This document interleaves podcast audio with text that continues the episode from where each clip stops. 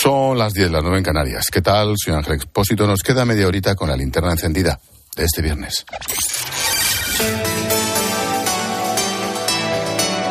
Con Expósito, la última hora en la linterna. Cope, estar informado. Sigue acordonada la zona del edificio calcinado en Valencia. Ahora es un gigante esqueleto de hormigón tras el incendio de ayer. Más de 400 personas vivían allí. Lo han perdido todo. La última actualización de datos es que la Brigada Científica de la Policía Nacional ha determinado que son nueve los cadáveres hallados en el interior del bloque, uno menos de lo que se había anunciado a primera de la tarde. Son nueve. Eso quiere decir que sigue habiendo un desaparecido. Es muy pronto para sacar conclusiones, pero la policía ya investiga lo sucedido. Claro, a esta hora no hay ninguna hipótesis del por qué se originó el fuego, pero sí se destaca la gran virulencia y la rápida propagación. Las llamas cubrieron todo el edificio en, media hora. Los bomberos se jugaron literalmente la vida para apagarlo, pero era imposible. Esta noche en la linterna hemos intentado aprender de la catástrofe. El subdirector de calidad y acreditación de la Escuela de Ingeniería Industrial de la Politécnica de Valencia, el profesor Rafael Rollo, nos contaba que el humo y las llamas le recordaban al material que se quema en las fallas. Nos detallaba cuatro posibles factores.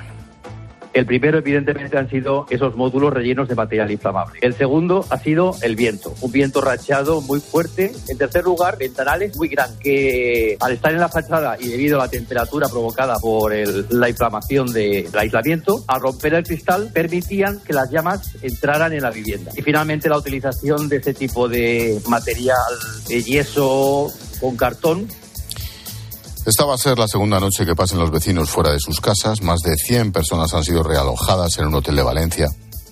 Son momentos imposibles de imaginar, como subrayan los expertos. Lo peor a nivel psicológico está por llegar. María Rosario es psicóloga general sanitaria, especialista en emergencias en Valencia y nos, nos ha acompañado aquí en la linterna. Están en estado de shock estas personas. Eh, la parte cognitiva la tienen en estado de shock, es decir, que no pueden pensar, está colapsada esa parte. Llega tanta información a su, a su cerebro y tanta emoción que no pueden, no pueden pensar, pueden hacer las cosas básicas, pero nada más. Conforme esa parte vaya cediendo, la parte del shock, entonces entrarán ahí en un estado de, de darse cuenta de lo que está pasando. La unidad militar de emergencia ya ha iniciado un repliegue escalonado de vuelta a sus bases, pero la zona sigue acordonada. Hay presencia de vehículos de emergencias por allí, claro. Frente al edificio sigue nuestro compañero Pascual Claramonte. Pascual, buenas noches. Buenas noches de nuevo, Ángel. ¿En qué siguen trabajando los servicios de emergencia?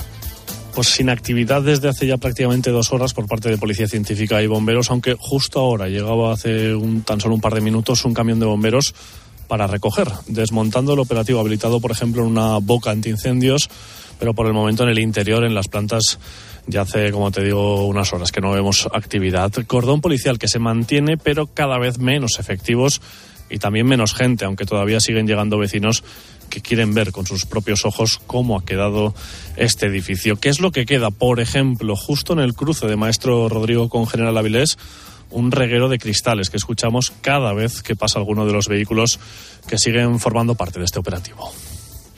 Mm, Pascual, queda todavía muchísimo trabajo. De hecho, mañana se practican las autopsias.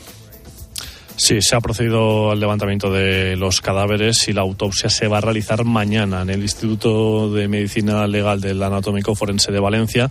También este sábado, otro momento seguro emotivo, se vivirá a unos cuatro kilómetros del punto en el que nos encontramos, pleno extraordinario en el Ayuntamiento de Valencia, minuto de silencio a las 12 del mediodía con todas las autoridades y seguro la presencia multitudinaria que se espera de vecinos de la ciudad. Justo en el punto, por cierto, Ángel, donde este domingo se iba a disparar la primera mascleta de estas fallas. Se ha suspendido, por supuesto, al igual que todos los actos falleros, entre ellos la crida en las que las falleras mayores de la ciudad dan la bienvenida a estas fiestas de la ciudad del Turia. Pascual Claramonte, te lo dije ayer y lo repito hoy. Gran trabajo, amigo. Gracias. Un abrazo fuerte, Ángel. Chao. La vida sigue y el politiqueo patrio también. El PSOE presiona a José Luis Ábalos para que dé un paso a un lado y dimita, para que abandone su escaño, es diputado, tras la detención del que fuera su hombre de máxima confianza para todo Coldo García. Un escándalo que sigue creciendo y creciendo, que amenaza con extenderse, claro. Ricardo Rodríguez, buenas noches. Buenas noches. El gobierno teme verse superado por la presunta trama criminal, fuera de su control y capaz de llevarse por delante cualquier pronóstico. Así lo creen en la misma sala de máquinas socialista. El desgaste es algo ya descontado. De ayer volantazo dado, elevando el tiro hasta José Luis Ábalos en un intento de encapsular con su caída un escándalo que seguirá escalando. El exministro ha sentido toda la presión, ante todo la de su partido. Santos Cerdán ha ejercido interlocutor designado para convencerlo de echarse a un lado con la entrega del escaño abruptamente. Solo 24 horas antes rechazaban al más alto nivel ese paso al no existir un reproche penal en su contra, pero en el círculo de Pedro Sánchez han creído imposible separar la figura de Ábalos de la de Coldo García y además poner tierra de por medio del turbio caso. Así, la suerte del exministro ha quedado echada, ya lo estaba de algún modo cuando nadie de la bancada ha puesto estos días atrás la mano en el fuego por él. Hoy se ha levantado el secreto de sumario, las informaciones acorralan cada vez más a Ábalos, como nos cuenta Ricardo.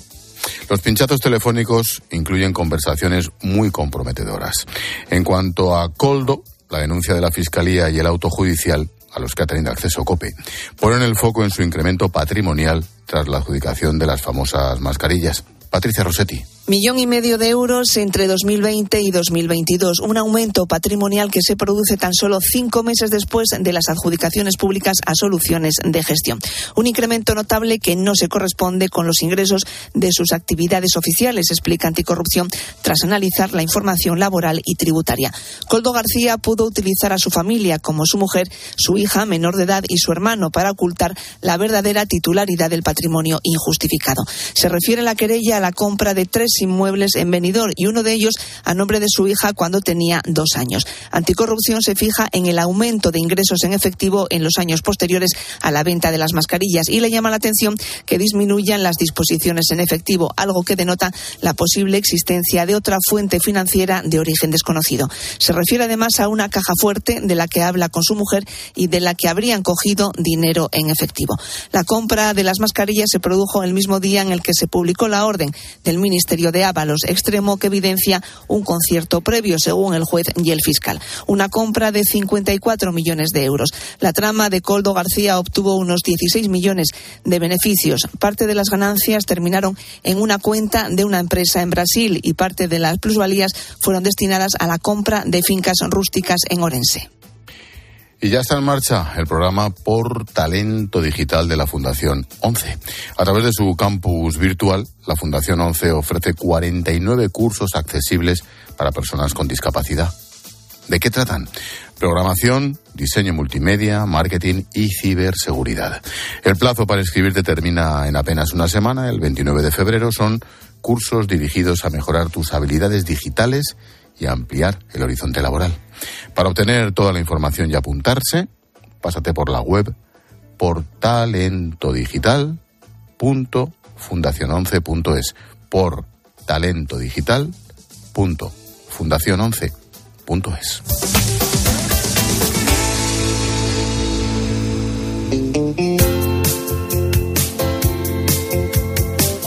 Las imágenes nos siguen impactando, tanto ayer viéndolo en directo, las llamas de ese edificio, hoy todo el esqueleto negro, el hormigón abrasado, el horror. Saludo en directo a esta hora la directora del fin de semana de COPE, Cristina López Slichting. Ella está en estos momentos. Buenas noches. En frente a ese edificio. Cristina, buenas noches.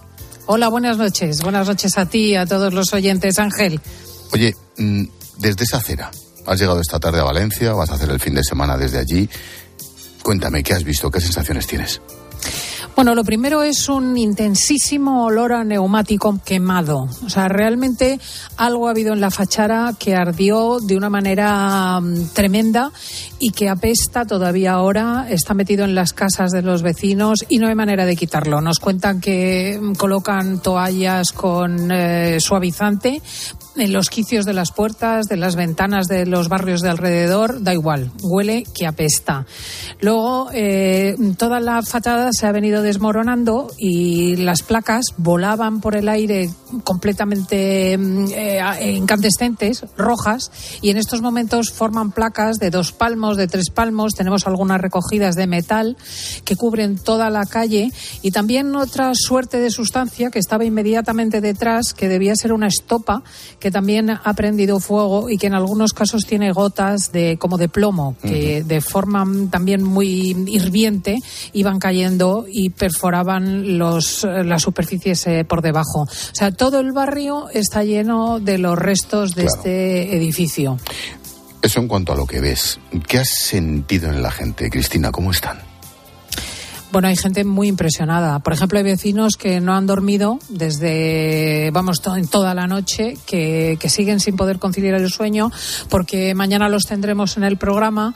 Están eh, fachada con fachada y veían, por ejemplo, como los dos jóvenes que al cabo fueron eh, rescatados por los bomberos les enviaban señales con el móvil eh, de luces, intentando utilizar las cámaras del móvil porque querían salir del edificio y no podían. Y sabe, a la vez veían las llamas alzarse, de tal manera que su impotencia era extrema. Y hay personas que incluso a la hora de entrevistarlas, pues trastabillan, están nerviosas, sobre todo mujeres mayores, que desde entonces tienen un desasosiego que, que no les permite serenarse.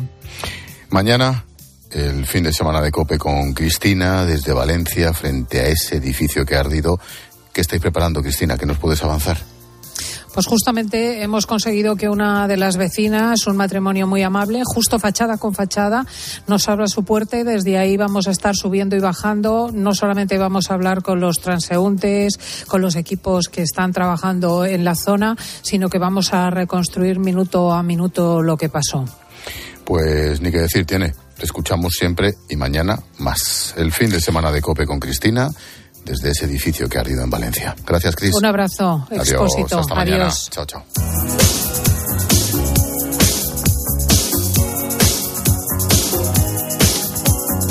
La postdata en la linterna la firma Juan Fernández Miranda.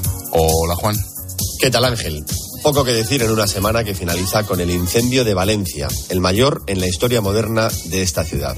Una vez más, agradezco a los periodistas de COPE la sensibilidad y el buen periodismo para relatar las tragedias que deja el fuego, esas nueve víctimas mortales, esa familia al completo, esos niños que se van incluso antes de haber vivido. Y como siempre, en este país nuestro tan de impulsos, la solidaridad de la gente para ponerse a disposición de las más de 130 familias que han salvado la vida, pero que no tienen dónde ir porque su casa ha sido arrasada. También el heroísmo y la generosidad de los bomberos y la labor de policías, servicios públicos y organizaciones sociales. Una vez más, la sociedad española ha demostrado que ante las auténticas tragedias somos capaces de actuar de manera ejemplar y en ese plan.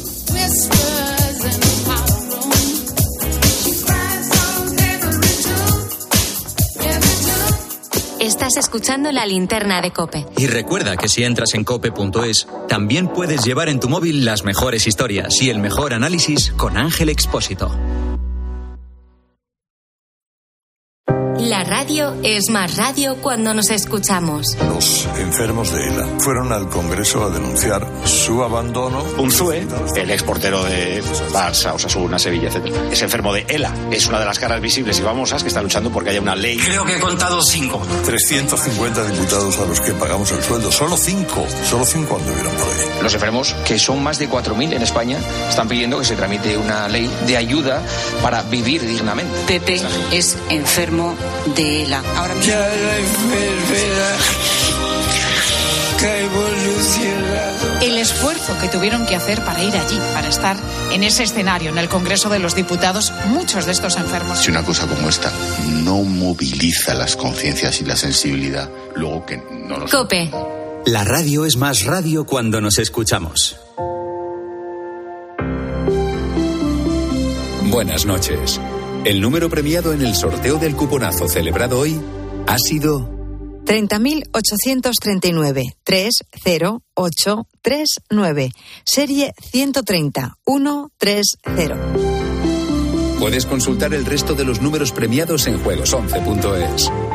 Mañana tienes una nueva oportunidad con el sueldazo del fin de semana.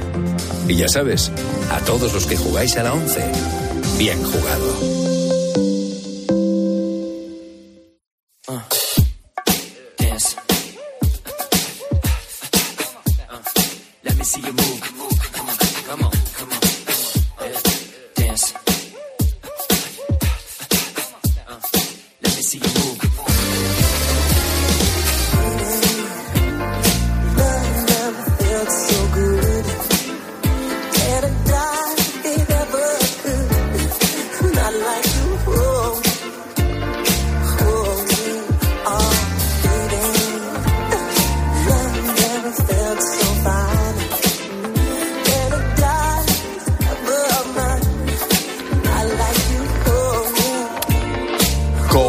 Cada día te resumimos a través de los sonidos de COPE, las noticias y las voces que han marcado la jornada y la semana entera, que ha venido muy, muy, muy complicadita. Hola Silvia. Hola Ángel. Pues mira, eh, Valencia ha sido el centro informativo del día, sin lugar a dudas.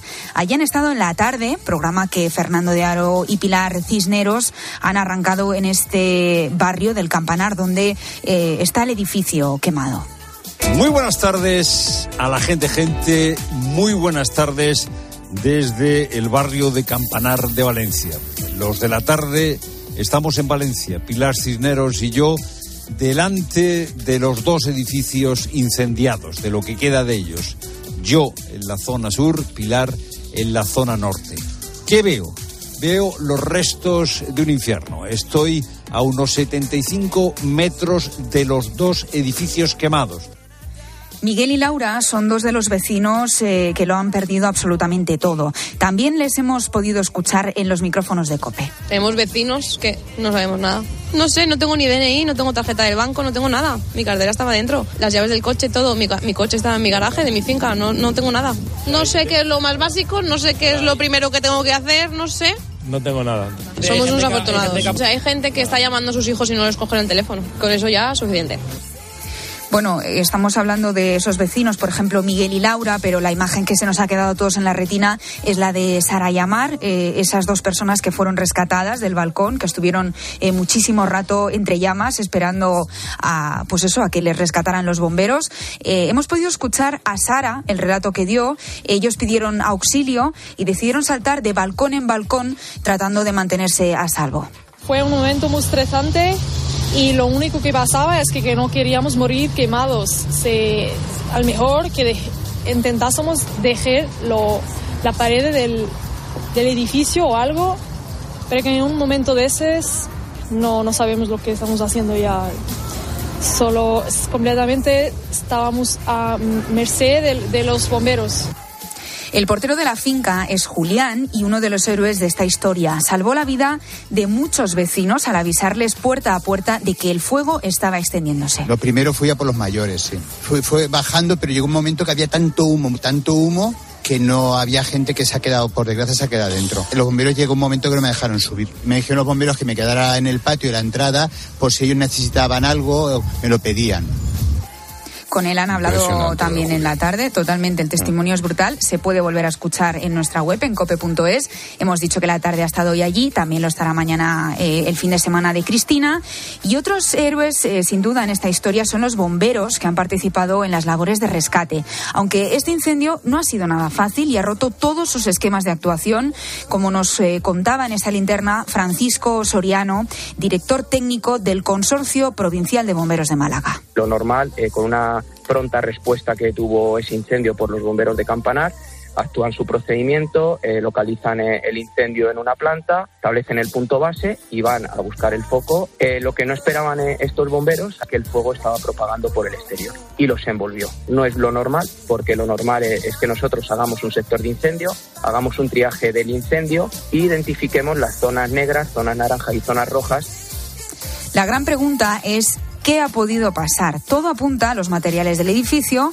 Rafael Rollo es director ingeniero industrial y profesor titular en la Universidad Politécnica de Valencia y lanzaba este mensaje en el tema del día. El aislamiento térmico en los edificios actuales es fundamental para ahorrar energía y para mantener un confort. O sea, yo lo que no quiero para nada en este caso es que el público en general piense que el aislamiento ha sido el culpable, en absoluto. Es un trabajo mal hecho. Las casas tienen que estar aisladas, pero evidentemente no se pueden utilizar materiales peligrosos que además en la actualidad están prohibidos.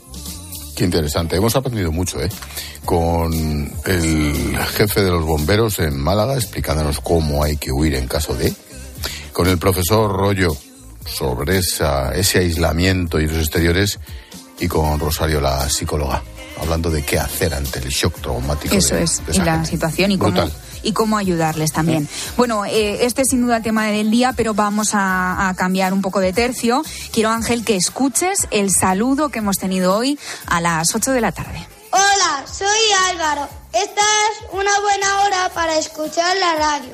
Que digo la mejor hora para escuchar la radio. Aquí en la linterna con Ángel Esposito. Qué grande. Pero bueno, qué tono, qué, voz, qué vozarrón. y el que digo que la mejor hora, le han faltado las interrogaciones, pero ha quedado genial. Muchas gracias, Álvaro. Un besito, Álvaro, desde aquí. Bueno, disco dedicado es la sección musical más innovadora de la radio. Revolucionaria, nunca nadie lo había hecho, jamás. Totalmente, súper nueva. Nunca, en si el mundo. quieres dedicarle a alguien una canción, mándanos un audio al 600-544-555, 600-544-555, diciendo tanto el nombre de esa canción como el de la persona a quien se la quieres dedicar. Paloma Serrano recoge todos vuestros mensajes. Y tengo mi hijo que se llama Ibai, es un nene especial. Bueno, tiene síndrome cardiofascicutáneo y rasgos TEA. Y para él, su canción favorita es la intro de Tiempo de Juego. ¡Hola, hola! ¡Hola, hola! Comienza tiempo de juego. Es que estoy viendo a su nene, como dice Ahí va, y qué grande. Mira, mira, mira, mira. Espectáculo, el de siempre. Bueno, pues le mandamos de aquí un beso enorme a Ibai, tío. Eres un valiente. Y a Aitor, por supuesto, a su padre. Gracias por recordarnos. Esta, este tema, esa presentación, y al maestro. Qué momento. Qué ¿eh? bueno, ha quedado chulísimo. Sí, la verdad es que sí. Pues eso, que todo el que quiera mandar una recomendación o el que quiera mandar un disco dedicado, como han hecho este caso Aitor e Ibai, pues que lo hagan en el 600-544-555. Yo prometo que Paloma Serrano es una tía muy maja. Bueno, depende. No, es, es muy maja, Depende. es muy cariñosa, es estupenda. Depende. Aunque en la sección musical de hoy se ha buscado algún que otro enemigo. Bueno, ya empiezo a recibir apoyos. A mi opinión musical, por supuesto. No, bueno, Sí. son muy amigos. No, en este muy caso, en este caso son es, muy amigos. en este caso es amiga Pues amigas, y muy su padre también. Pues son ¿Tú muy amigos. sabes quién es Leslie, el de los Sirex? Sí, claro. Ah, Mítico. ya, bueno, ya, pues ya. su hija Eva Sí. me dice, los Simple Minds son lo más. Yo también los prefiero a U2. ¿Cómo se ven los que, los que sabemos de música? No, ¿eh? No, no, no. Eva, no, no, no. Un besito, Eva. Hay que hablar, hay que hablar de eso. A ver, vamos a poner en contexto. Todo esto viene porque eh, ha sonado U2, que a ti no te gusta No, absolutamente no. nada. Ha sonado Simple Minds y en la introducción ha dicho que alguien los comparó con U2. Mm, bueno, no eh, se pueden eso. comparar porque son mejor. ¿Pero qué te, qué te pasa a ti con U2? Nada. A mí no me han hecho nadie que se le ocurra. Pero le... Desde aquí un abrazo, U2. Claro. Pero tienes una manía horrible. No, No, Sencillamente, un abrazo a la familia de Bono, no al que fue ministro No, y no, presidente no, de Castilla-La no, no, Mancha, que también, que también, un abrazo para él, Un abrazo, pero- Pepe, pero a Bono el Dudos también. También, también. Bueno, la cosa es que Palo eh, le da igual lo que le digas. A mí. Eh, también, también te da igual. Le podéis decir lo que queráis a Paloma Serrano, que tiene respuesta para todo y también para todos. ¿Ves? Garbiñe me dice que eres una cursi. Pues me caes fatal. Tía, tía, me caes fatal. Claro, Que lo sepas. Eh, para todas. Hombre, claro. La verdad es que el mensaje no ponía Paloma es una cursi. ¿Y qué ponía? Mentirosillo. Sois unos cursis. Será jodido. no, sí, pues sí. Sí. ¿Será posible? Pues sí, lo Pero admites, no, ¿no? podía reconocer eso, entonces eh, se lo ha quedado Paloma, que paso viene, para aguantar. Pues, pues pobre Paloma, nos estará escuchando. Está en la redacción todavía. Que sepas que cuando salgas mm, te va a caer bronca. Ángel Uf, Expósito. Mira cómo tiemblo. Estás temblando, Mira, ya lo sé. pero además se me ve, se me ven las manos. Ya, ya lo sé. Bueno, en fin, que, que nada, que Paloma Serrano es la mejor y que tiene salida para todo. Y hay que aprender mucho de ella. Bueno, mientras llega la linterna, eh, perdón, eh, sí, mientras llega la linterna de la iglesia, que tenía que apuntado, mientras llega la linterna de COPE, la linterna estamos, la de la iglesia es la ¿Qué que viene ahora. Déjame en paz un momento. Bueno, nos vamos con Rosendo, porque Ah, bien. hoy cumple 70 años. Ya nos vamos con leño, pero bueno. Rosé.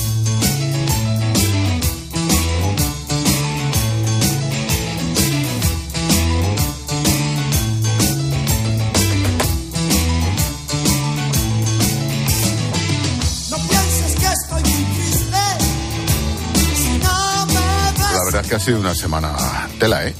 Yo creo que empecé el domingo después Con de las comer. elecciones, con eso las elecciones es, gallegas. Ya nadie se acuerda que ha habido elecciones, pero ha habido elecciones en Galicia. Luego llegó Coldo. Luego llegó Coldo y todas las derivadas de Coldo, que no ha hecho más que empezar. Y ayer el- la catástrofe en, Por supuesto. en Valencia, ese incendio.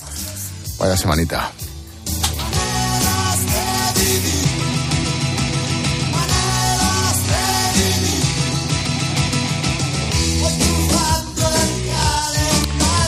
Dentro de nada, casi cuatro minutos, la linterna de la iglesia con Irene Pozo. ¿Qué tal, Irene? Buenas noches. Buenas noches, Ángel. Oye, hoy nos vais a hablar de educación, de los dos años de la guerra de Ucrania, claro, y por supuesto del incendio de ayer en Valencia. Rematamos la semana. Sí, sí. Ponemos el foco en la educación. En unas horas va a comenzar el Congreso de la Iglesia en la educación que quiere identificar, bueno, pues los desafíos de la educación católica en el siglo XXI. Vamos a escuchar a padres, profesores, sacerdotes y vamos a hablar también con el obispo de Lugo, con Monseñor Alfonso Carrasco, que es el presidente de Educación y Cultura en la Conferencia Episcopal, que son, son quienes han impulsado precisamente, bueno, pues este encuentro que se va a celebrar este sábado.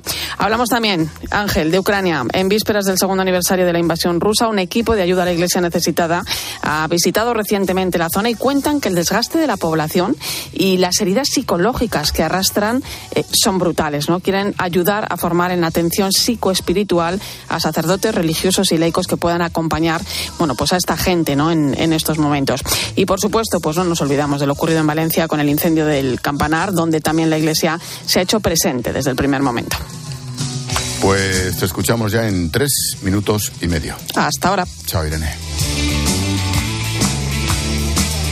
Me están llegando mensajes de alguien que no está contento con la elección musical. ¿Sí? Ahí lo dejo. ¿Quién? ¿Qué le decimos? La elección musical de Rosendo. Sí. ¿Quién? Una persona. ¿Quién? No, no, claro, imagino. Una- una imagino. persona, un una perro persona. todavía no sabe escribir en el móvil. Un, dice una persona. Un poco perro. También es. No, claro, dice, bueno, no sé. Me dice mi hermano Toñín, fíjate si te quiero, que te escucho hasta los viernes. No. Qué bonito. Joder. A piel de gallina, Toñín. Hay que tener mucho estómago, ¿eh? La semana que viene, Toñín, hablo con Paco y quedamos para comer. Venga.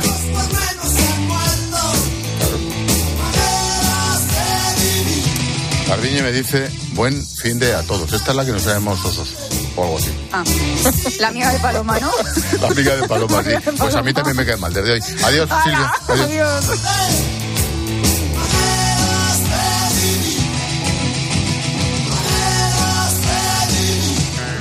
Expósito.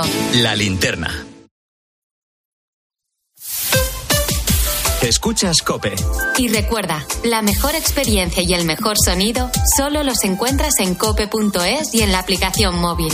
Descárgatela. Con Avis y Viajes El Corte Inglés, tu fin de semana irá sobre ruedas. Haz una escapada en coche desde 25 euros al día en fin de semana y sin gastos de cancelación. Con Avis te sobrarán acompañantes para tus próximos viajes. Consulta condiciones en Viajes El Corte Inglés. ¿Te imaginas que la mejor economista del mundo te lleve la contabilidad familiar? Pues ahora Acciona Energía, la mayor compañía energética del mundo que solo opera en energías renovables, te instala los paneles solares en tu casa y pone toda su energía a tu servicio a un gran precio. Aprovecha y hazte autoconsumidor. Entra en Hogares Acciona Energía e infórmate. Madrid no es cualquier ciudad. Madrid se siente diferente. Este 28 de abril, siente Madrid y ven a correr kilómetros de rock and roll que recordarás para siempre en el Zurich Rock and Roll Running Series Madrid. Disfruta de sus distancias, maratón, media maratón o 10 kilómetros. Últimas inscripciones en rockandrollmadridrun.com. Patrocinador oficial Coca-Cola. Solo los más rápidos disfrutarán de ofertas increíbles en el corte inglés. Y también los expertos en renovar su casa, con hasta un 60% de descuento en una selección de ropa de cama, baño y artículos de menaje de mesa y decoración marca el corte inglés. Así son las ofertas límite. Hasta el 29 de febrero en tienda web y app del corte inglés.